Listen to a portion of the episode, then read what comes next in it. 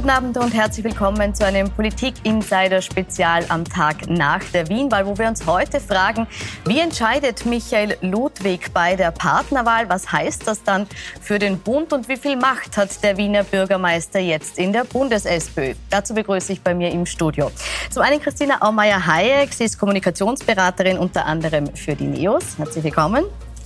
Erhard Busseck, ehemaliger ÖVP-Vizekanzler und auch früherer Wiener ÖVP-Chef. Herzlich willkommen.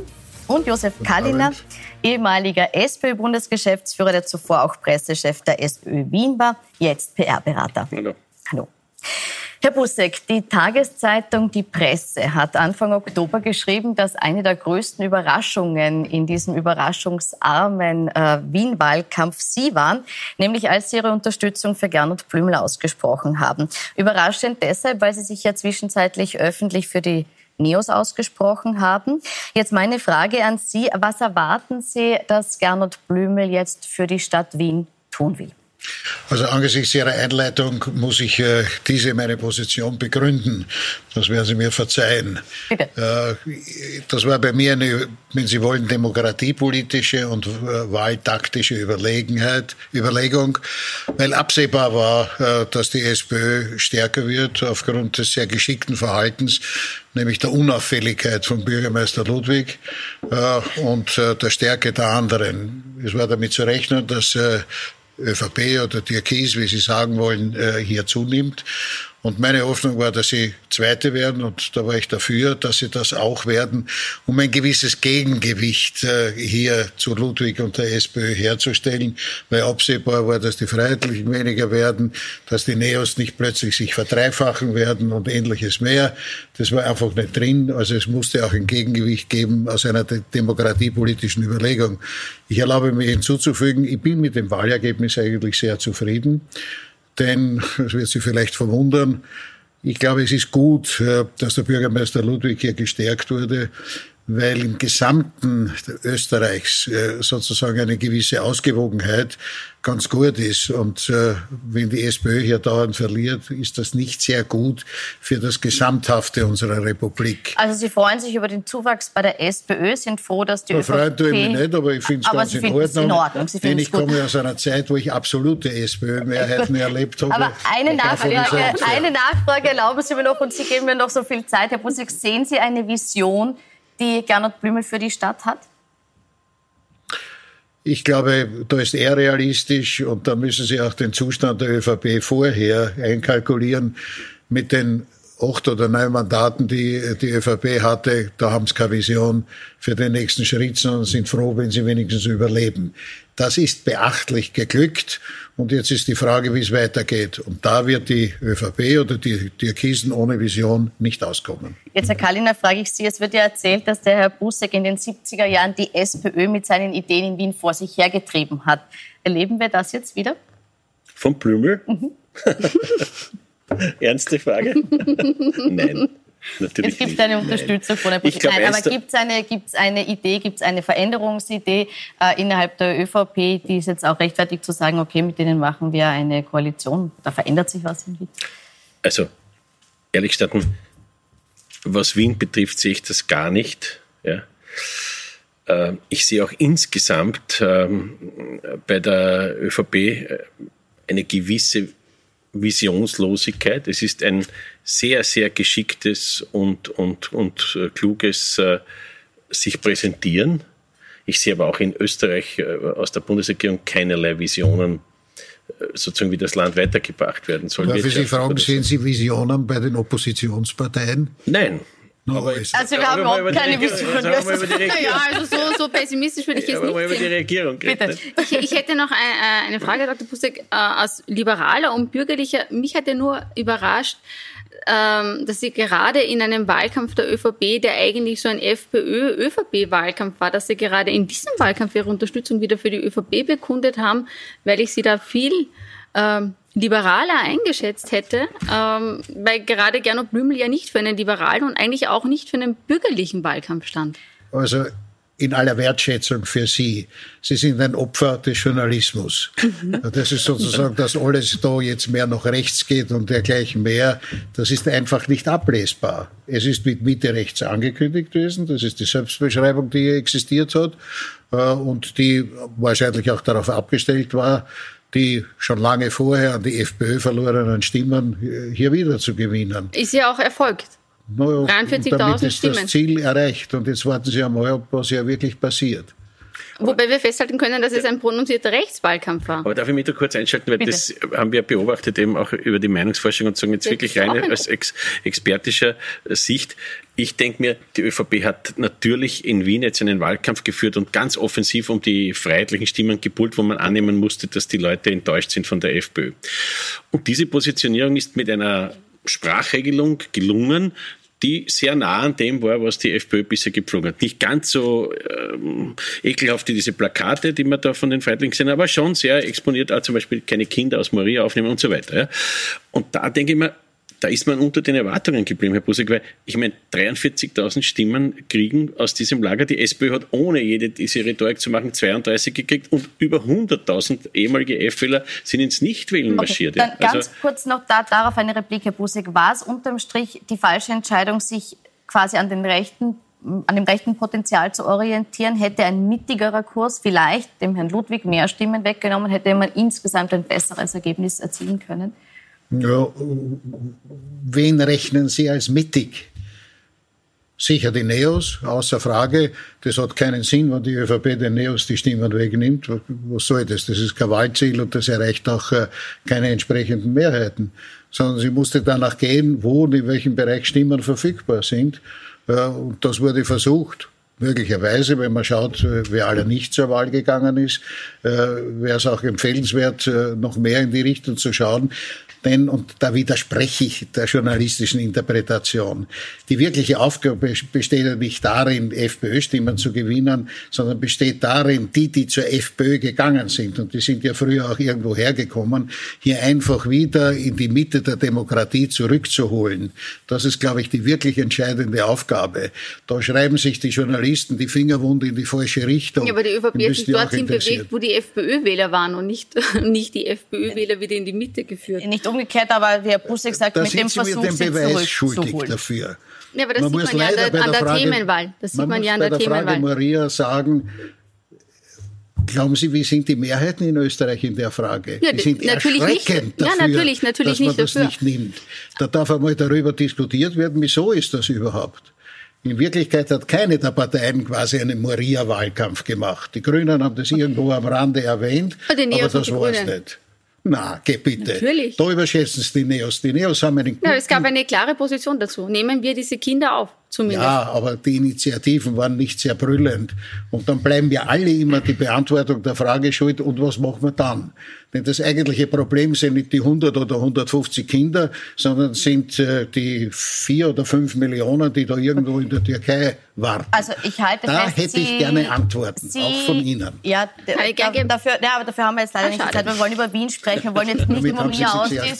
Nein, gerne. Geben Sie es in einem Satz, geben Sie in einem Satz, damit der Busweg auch zufrieden ist und dann gehen wir weiter bei der wien Es wäre ein Zeichen von Humanität und Menschlichkeit gewesen, diese Kinder dort aus diesem Lager zu befreien und diesen Kindern hier hier eine Perspektive auf Bildung und Zukunft zu geben. Das haben sie dort nicht. Aber ich glaube, sie vertreten ein bisschen den Ansatz vom Außenminister Schallenberg, befreit man ein Kind, kommt das nächste nach. Und das Menschenbild... Das habe ich nicht gesagt. Das es geht sehr, ein bisschen in diese Richtung. Ich finde das, das ist sehr nett, dass Sie mir das unterschieben. Ja, es geht in ich diese sage, Richtung. wir müssen das Flüchtlingsproblem überhaupt lösen. Gut, das ist die der, an der Frage. Stelle möchte ich jetzt Klare aber die, die, Flüchtlingsdiskussion trotzdem enden, weil in erster Linie will ich heute mit Ihnen über Koalitionen sprechen. Ja. Und äh, da jetzt konkret über die SPÖ, die ja jetzt wählen kann, die aber schon so ein bisschen deutlich macht, dass sie nicht unbedingt mit der Person Gernot Blümel äh, koalieren will. Sie bringt immer wieder den äh, Wiener Wirtschaftskammerpräsidenten Walter Ruck ins Spiel, so wie gestern auch Jörg Leichtfried bei der Diskussion der Clubobleute. Pardon, es war nicht Leichtfried, es war Hanke, pardon, es war Finanzstadtrat Peter Hanke. Berichten. Ich habe ein sehr, sehr gutes Verhältnis zur Wirtschaftskammer in Wien. Äh, wir tun da sehr, sehr viel in diesen Corona-Zeiten gemeinsam und wir haben ja unglaublich viele Maßnahmen hier auch äh, geknüpft und so gesehen besteht eine gute Gesprächsbasis. Das ist aber lustig, und weil in der Wirtschaftskammer Wien ist ja der Herr Ruck, das ist ja nicht der Herr Blümel. Das heißt, mit dem könnten Sie schon quasi springen. Bringen Sie ihn da gerade ins Spiel? Naja, ich sage nur, dass es hier eine gute Basis gibt und äh, es ist ja immer wichtig, dass man von einer guten Basis wegarbeitet und äh, mit Walter Ruck ist natürlich ein Mann da, der die Wiener Wirtschaft kennt. Also, Hanke erhebt hier das Wort für Walter Ruck. Allerdings reagiert Kanzler Kurz auf die Frage, ob jemand anderes als Blüme die ÖVP anführen soll, so. Also wenn es eine Koalition gibt, äh, dann ist das natürlich Gernot Blümel. Er wurde ja von der Bevölkerung gewählt. Also alles andere wäre ja, also glaube ich, den Wählerinnen und Wählern gegenüber höchst merkwürdig. Ich glaube, da gibt es billigere äh, Koalitionspartner. Ich glaube, äh, sozusagen die inhaltlichen Unterschiede sind groß. Aber wenn das Gespräch gesucht wird, dann steht Gernot Blümel sicher zur Verfügung. Herr Kalina, kein Wechsel an der Spitze ist somit Rot-Türkis schon erledigt? Nein, erledigt würde ich nicht sagen, aber ich glaube, man spürt da schon, ähm, dass dieser türkise Teil der, der ÖVP natürlich auch gar nicht eingebunden werden möchte in eine Regierung mit, äh, mit, mit den Sozialdemokraten in Wien und mit, mit Ludwig. Man hat das auch gespürt im Wahlkampf, dass das sozusagen schon ähm, auch versucht wurde, eine Konfrontationsstellung mit, mit, mit Wien zu haben. Ich glaube, das hat allerdings im Wahlkampf nicht gut funktioniert. Nehammer hat das müssen zurücknehmen. Die Geschichte mit den Bundesgärten ist auch nach hinten ausgegangen. Also da würde man sagen, aber die, die haben eher sichtlich keine Lust, mit den, mit den Sozialdemokraten zu regieren. Ist es so? Gibt es überhaupt nicht das Bestreben, hier in eine Koalition zu gehen? Und wenn ja, was ist der größere Plan dahinter? Also wir leben heute nicht in den Zeiten, wo Koalitionen von der Rot-Schwarz oder Rot-Türkis sehr avog sind. Also das ist keine allgemeine Tendenz. Hier muss man auch dazu sagen, es ist eine große Tradition, dass sich die sozialistische Spitze in, in Wien immer sehr gut mit der Kammer versteht. Ich habe das mit Präsident Dietrich erlebt. Das war sozusagen genau. normal und ich habe es auch ausgehalten. Das ist nicht das Thema. Wenn Sie mich fragen, taktisch ist es eigentlich auch sehr gescheit. Die ÖVP muss sich weiter erholen. Das ist noch zu wenig, was hier da ist. Und da ist viel gescheiter, wenn die Wirtschaftsseite hier gut kooperiert, auch etwas davon hat, braucht sie auch und braucht auch äh, der Herr Bürgermeister Ludwig weil die Situation für die Wirtschaftstreibenden, Klein- und Mittelbetriebe und so weiter wird in Wien sehr grauslich werden. Also die müssen auf jeden Fall etwas in diese Richtung tun. Das ist keine Koalition. Das ist keine Koalition. Sie meinen, das Türkis ist Notwendigkeit. Sie meinen, die Zusammenarbeit mit der Wirtschaftskammer ist keine Koalition. Richtig. Und die, die Koalition mit den äh, Türkisen sehen Sie jetzt auch nicht? Ich sehe sie nicht nur nicht, sondern sollte ich gefragt werden, empfehle ich gar nicht, in eine Koalition zu gehen. Mhm. Denn das ist wahrscheinlich äh, eine geringere Chance, noch zuzunehmen und sich besser zu profilieren. Sie müssen ja rechnen, dass sich die ÖVP von einer ungeheuer tiefen Situation äh, eigentlich erst erholen muss und da ist sie erst in der Mitte und noch nicht dort, wo sie hingehört. Das heißt aber, Sie äh, wollen sich jetzt quasi aus der Oppositionsrolle raus stärken und bei der nächsten Wahl die Roten herausfordern. Dazu ist eigentlich die Oppositionsrolle da. Genau. Aber das ist auch der Plan. Also der Plan ist eben nicht das Mittrigen, halte ich fest. Ich äh, Frau weiß nicht, da müssen Sie den Herrn Blümel fragen. Ich habe Ihnen meine Überlegung gesagt. Ja, na eh gut. Ähm, Frau Aumeier, machen die Türkisen damit den Weg endgültig frei für die Neos in einer Stadt? Regierung? Nee, ich glaube, die wahrscheinlichste Variante ist entweder Rot-Grün oder Rot-Pink. Äh, die SPÖ und die ÖVP, eh, wie der, wie der Joe Kalender das schon ausgeführt hat, ist unwahrscheinlich. Es passt auch die Chemie nicht zwischen den Akteuren äh, und der Vorteil natürlich, es gibt unterschiedliche Varianten, aber ich glaube, SPÖ Grün hätte den Vorteil, es ist bereits ein eingespieltes Team, man kennt einander. Ähm, das war ja ein erfolgreiches Projekt die letzten zehn Jahre. Es gab jetzt keinen Denkzettel für diese Koalition. Man könnte das natürlich weiterführen. Was vielleicht für SPÖ Neos sprechen würde, wäre, dass der Michael Ludwig damit eine neue Erzählung wagt, weil diese Koalition hat er ja von Michael Häupl übernommen. Jetzt hätte er die Möglichkeit, hier eine eigene Geschichte zu erzählen und eine selbstgewählte Koalition zu wählen. Es wäre auch ein schöner Konterpart zum Bund, also eben nicht mit den Grünen zu reagieren, sondern mit den Neos. Äh, also ich, ich finde, es hätte durchaus Charme. Die Fallstricke liegen eher auf Seiten der Neos, also auf Seiten der SPÖ. Kalina, wie wichtig ist es jetzt auch für einen Bürgermeister Michael Ludwig, diese eigene Geschichte zu erzählen, diesen eigenen Weg zu gehen? Ja gut, das ist sehr wichtig. Äh, er hat in dem Wahlkampf schon an persönlicher Statur sehr gewonnen, ständig äh, zugenommen. Ähm, und ähm, für die Zukunft ist sozusagen dieses persönliche Gewicht, das äh, den Menschen zu zeigen, wofür man steht und dass man für sie da ist und so weiter, das ist das Um und Auf, dass man wiedergewählt werden wird. Und die Koalitionsfrage, schauen Sie, ich war heute ein bisschen überrascht, wie viele Stimmen ich aus der, ÖV, äh, aus der SPÖ gehört habe, die sehr kritisch gegenüber den Grünen sind. Also ich war da wirklich überrascht. Das war im Laufe des Tages in den verschiedenen Medien, hat man immer wieder äh, Leute gehört. Also da dürfte sozusagen durchaus äh, unter der Oberfläche was gewesen sein, was man so gar nicht mitgekriegt hat mhm. über die letzten Jahre. Da war ich ein bisschen überrascht. Man hat gespürt, wie von einigen den Neos Rosen gesteuert werden. Ja, auch interessant. Aber natürlich ist es noch ein weiter Weg. Den, man darf nicht vergessen, die Neos sind eine sehr junge Partei. Sie sind in wichtigen Fragen, glaube ich, noch nicht wirklich gefestigt. Man muss einmal schauen, wie steht das sozusagen zu den Wirtschafts-, mit den wirtschaftspolitischen Positionen. Ich glaube, dass es da viele Bedenken auch äh, äh, gibt, ob, wie verlässlich ist das, weil eine Koalition bringst du schnell zusammen, aber mm, du musst ja dann auch eine, eine verlässliche Regierungsmehrheit haben im, im Landtag. Die wäre da sogar eine Stimme mehr, mhm. ein Mandat mehr als jetzt Rot-Grün mhm. in Wien hätte, wenn, wenn das bleibt nach den Wahlkarten. Also ich glaube, das ist wirklich total offen und was, wie gesagt, zu meiner Überraschung habe ich gehört, habe ich mitbekommen, dass das auch innerhalb der, der an der Basis, wenn man so will, der Wiener Sozialdemokratie viel offener ist, als ich das gedacht hätte. Betrachten wir es nochmal aus der Sicht der Neos. Würden Sie es denen empfehlen, eine Regierungsbeteiligung anzustreben? Eigentlich nicht. Und zwar, weil ich fürchte, dass sie dann einen wesentlichen Kern ihrer Wähler verlieren würden. Ich habe einmal die Neos beschrieben quasi als die bessere ÖVP, wenn ich mich selbst zitieren darf. Das äh, hoffe ich jetzt nicht mehr. Bitte? Das wäre wahrscheinlich heute von der Beate Meindl-Reisinger nicht mehr die Zuschreibung, aber ich verstehe, was Sie damit meinen. Damals beschrieben. Ja, verstehe ich. Und die Gefahr ist eher groß, dass die Neos auf diese Weise, und das war schon meine Debatte mit dem Vorgänger, äh, der Beate Meindl-Reisinger, äh, einkalkulieren müssen, die müssen, wenn sie eine Koalition geben mit der SPÖ, alles mitbeschließen. Nicht nur ihre Themen, äh, weil sie die Bildungsstadt tritt, sondern eine Koalition ist dazu da, dass sie dann mit ihrer Mehrheit das trägt. Und da würden die Neos einen großen Preis zahlen in Richtung auf das Wählerpublikum, das sie heute haben die müssen dann nachdenken, ob sie das überhaupt halten können. Also empfehlen kann ich Ihnen das nicht, so schön es ist, in einer Regierung zu sitzen. Ja, also ich erlebe das in Salzburg, da gibt es ja eine Regierungsbeteiligung der NEOS und eine Landesrätin für Wohnbau, Bildung, Kindergärten, äh, die Andrea Klambauer, und die macht dort aus meiner Sicht einen sehr guten Job, aber natürlich ist das eine Herausforderung für eine Partei, die es erst seit 2017, seit 2012 gibt, also noch nicht so lang.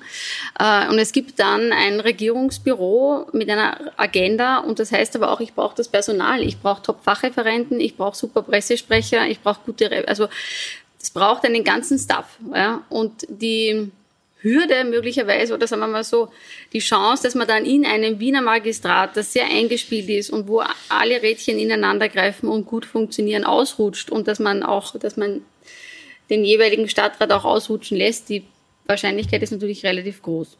Also Sie sagen, es fehlt ja auch so ein bisschen der Unterbaum, hier bestehen zu können. Das ist logisch. Bei, einer, bei einer Partei, die es eigentlich erst seit acht Jahren gibt, ist das, ist das völlig normal. Auf der anderen Seite gibt es natürlich äh, das Bedürfnis, mitzuregieren und mitzugestalten. Darum macht man Politik, darum geht man in die Politik, darum tut man sich diese ganzen Ochsentour an. Äh, Opposition ist nicht lustig. Ja? Mhm. Opposition ist wichtig für die Demokratie, aber lustig ist es nicht, seien wir uns ehrlich. Ja? Die Oppositionsrechte... Ja, das ist Demokratie. Natürlich, aber Nein, wir werden nicht gefragt, was lustig ist. Nein, aber... Da, aber also da Politik nein, aber es gibt das Bedürfnis mitzuregieren und zu gestalten natürlich. Ich sehe es ein bisschen breiter. Was äh, Dr. Buser gesagt hat, natürlich was. Das ist klar für eine junge Partei. Ich sehe aber auch gerade in der jetzigen äh, Situation große Chancen für die NEOS. Ähm, die ÖVP ist nach rechts gerückt, das kann man nicht leugnen. Also das ist, glaube ich, nicht nur eine journalistische Erfindung. In der Rhetorik, äh, in Richtung der, der Zuwanderungspolitik, in, in vielen Fragen, was die Familienpolitik betrifft und so weiter. Und da hat natürlich eine, wie soll man sagen, junge bürgerliche Kraft wie die Neos, deswegen wird es ja auch so gewesen sein, dass sie vor ein vor kurzer Zeit sozusagen, den, dass, dass die ihnen gefallen haben. Ja. Äh, ich glaube, das könnten, es könnte mehr Leuten gefallen, äh, wenn man sich sozusagen von dieser nach rechts gerückten äh, Staatspartei in eine bürgerliche Mitte bewegt. Ja? Und da kann man sich sicherlich auch von den Sozialdemokraten in bestimmten Fragen wegdifferenzieren. Das ist nicht einfach, so wie du richtig sagst, aber die Chancen sind natürlich auch da. Risiken und Chancen. Ja? Aber wenn wir nochmal, oder wollten Sie da noch ergänzen? Ja, also ich muss sagen, die längste Erfahrung im Umgang mit der Wiener SPÖ habe ich. Sehr richtig. Denn schließlich bin ich 13 Jahre im Wiener Staatssenat gesessen. Deshalb haben wir Sie eingeladen. Ja. Und hier muss man dazu sagen, das ist natürlich ein Apparat, der nicht nur aus den Parteifunktionären besteht, sondern es ist auch eine Bürokratie, die eindeutig da noch SPÖ oder Rot getauft ist. Das ist ganz massiv und da anzurennen ist sehr, sehr schwierig. Und da ist richtig gesagt worden, dass den Neos noch die Erfahrung äh, hier fehlt. Aber selbst wenn sie die Erfahrung haben, die ich dann schon hatte nach den Jahren, das ist eine völlig aussichtslose Geschichte. Also das ist eine Story, wenn die Neos dort heimgehen, das ist Berufung zum Scheitern. Anders nicht. Weil sie nicht noch dazu relativ klein sind trotzdem. Ich habe immerhin 37 von 100 Mandate gehabt. Von denen sind die Neos sehr weit entfernt. Mhm. Ja, ist ein, ist ein Punkt, äh, natürlich. Ja.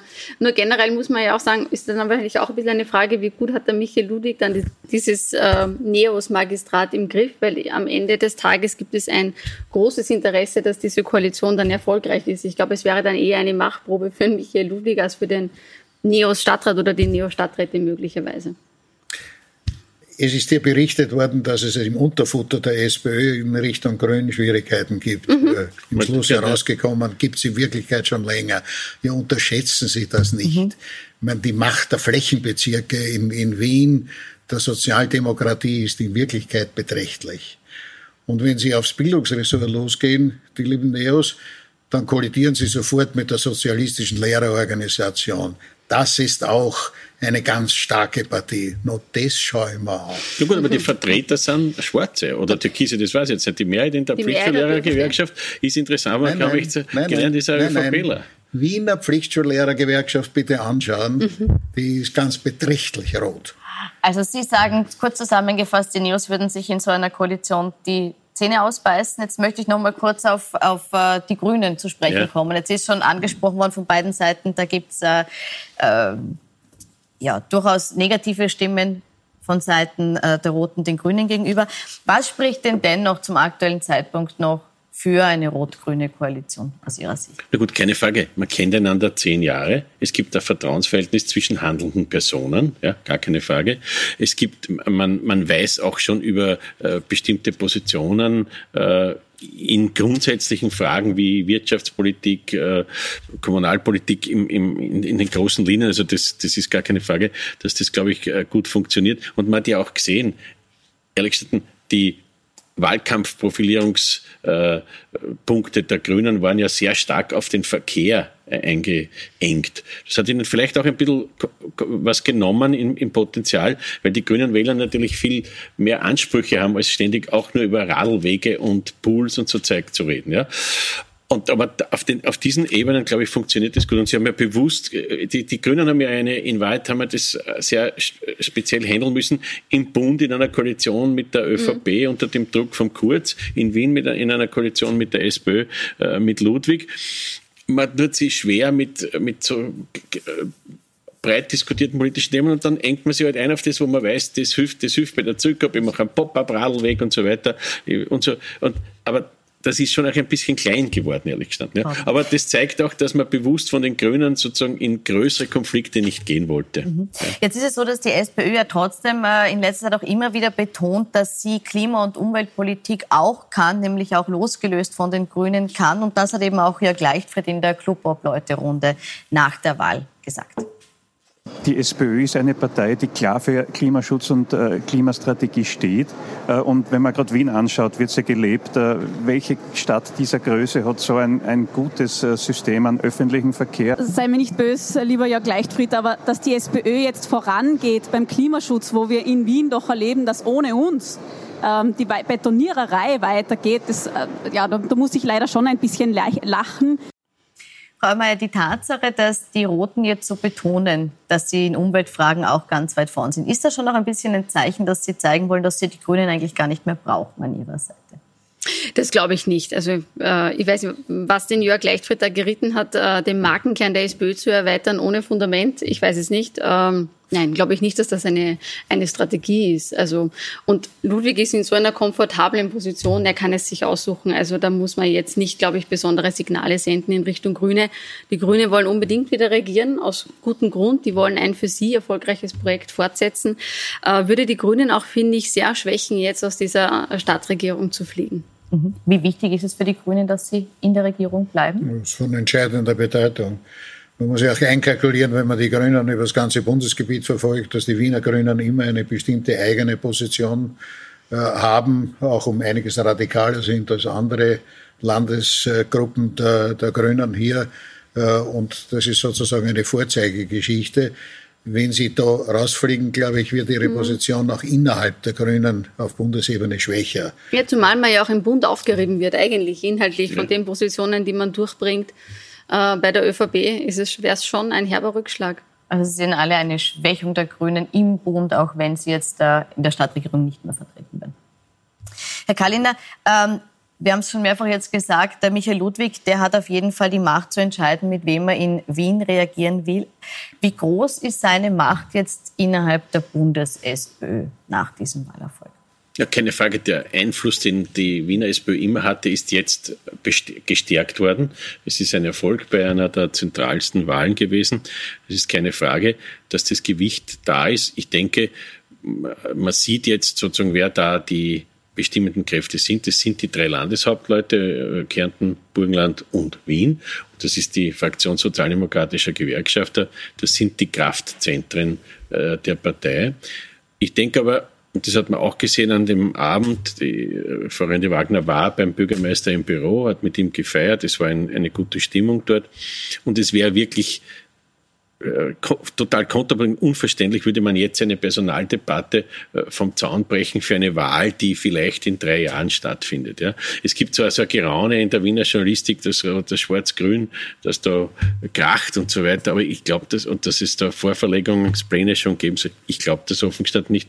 Wie würde das Sebastian Kurz erklären, mit den Roten hat das krachen lassen, mit den Grünen, äh, mit den Blauen hat das krachen lassen, jetzt lassen es mit den Grünen?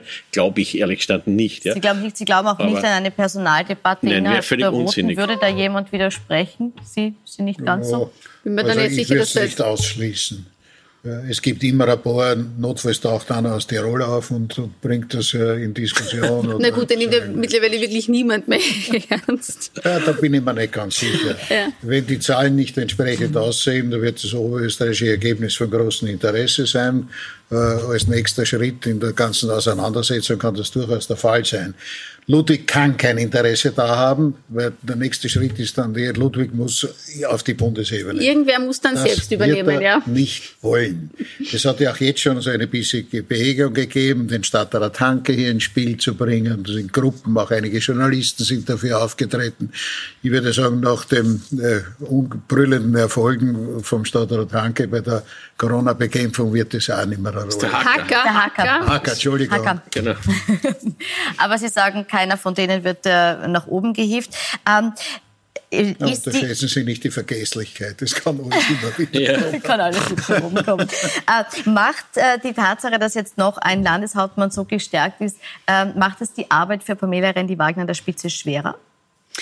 Also ich sehe die äh, SPÖ-Vorsitzende natürlich sehr angeschlagen. Sie war vor der Wienwahl angeschlagen und mm, da war immer das Mantra, man trägt das jetzt bis zur Wienwahl durch, weil niemand hat ein Interesse an, einer, an einem Ob-Frauensturz vor der Wienwahl. Aber sie ist nach wie vor angeschlagen, weil es, denke ich, ähm, unter den anderen SPÖ-Spitzen durchaus den Common Sense gibt, dass sie nicht die richtige, richtige Vorsitzende ist, weil sie einfach die Fähigkeiten nicht mitbringt, diese Partei nach außen zu vertreten und zu einen. Also sie ist einfach keine starke Vorsitzende und diese Personaldebatte schwellt natürlich unterschwellig weiter. Mal lauter, mal öffentlicher, mal weniger öffentlich, aber sie ist da und sie geht nicht jetzt durch den Sieg in Wien weg.